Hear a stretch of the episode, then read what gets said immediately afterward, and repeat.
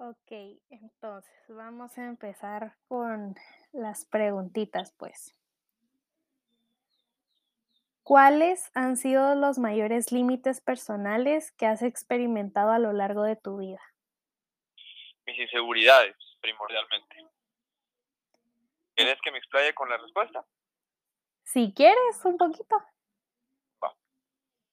Siempre yo creo que los las inseguridades sobre mí mismo, sobre lo que yo puedo llegar a hacer o lo que no, me ha parado a hacer las cosas. Es decir, por ejemplo, yo siempre he tenido el sueño de querer irme de, Guatemala para aprender eh, esto de la actuación, más todavía sobre lo que yo estuve acá.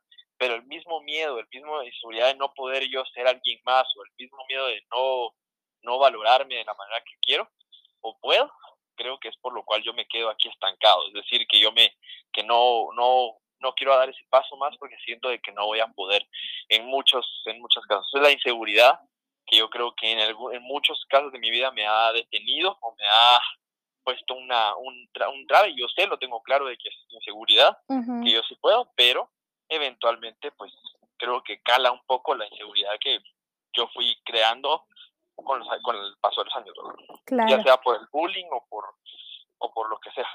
claro, claro. ¿Y, cuál crees que ha sido el desafío más grande que has experimentado en tu vida? Uy, mira, creo que fue cuando salí de Senarte.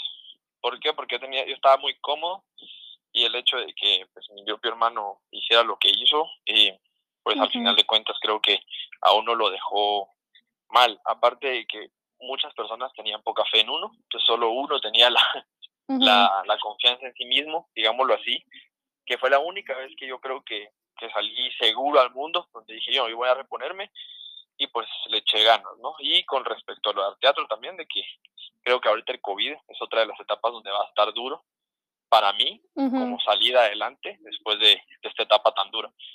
Pero principalmente creo que fue la salida de Senarte. O sea, que ya no, que no pude, o sea, que, que fue el mayor desafío hasta el momento. claro. Si pudieras regresar al tiempo a cambiar algo, ¿lo harías? Y si sí, ¿por qué? Y si no, ¿por qué? Mira, yo soy firme creyente de que no debo regresar al pasado, pero creo que uno, si uno tiene esa oportunidad, todos la tomaríamos en algún punto.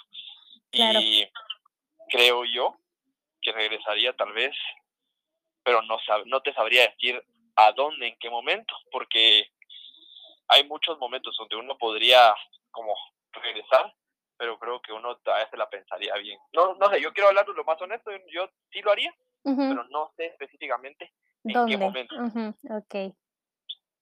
¿Podrías resumir las principales lecciones que que todos estos, o sea, tanto como tus inseguridades y estos problemas que has presentado, qué es lo que te ha dejado como de enseñanza? Que pase lo que pase, todo va a estar bien. No importa cuánto te caigas, no importa qué tan duro, no importa que si tocas fondo, siempre vas a poder levantarte si estás dispuesto a hacerlo. Eso es lo que creo yo. Creo de que uno tiene momentos donde va a tocar fondo, literalmente vas a llegar a estar tirado en tu cama llorando, pero si tú no, si tú no quieres levantarte, ahí te vas a quedar. O sea, no, no hay nadie en este mundo que te vas a levantar más que tú solo. Puedes tener personas que te quieran y te apoyen, pero realmente la única persona que decide y que tiene el poder de hacer las cosas so- es uno mismo. Entonces, creo yo que la persona que, o sea, lo que aprendí yo es que la persona que uno es, o sea, primero ser uno mismo, segundo, las decisiones que uno toma y las, las ¿cómo sabes tú?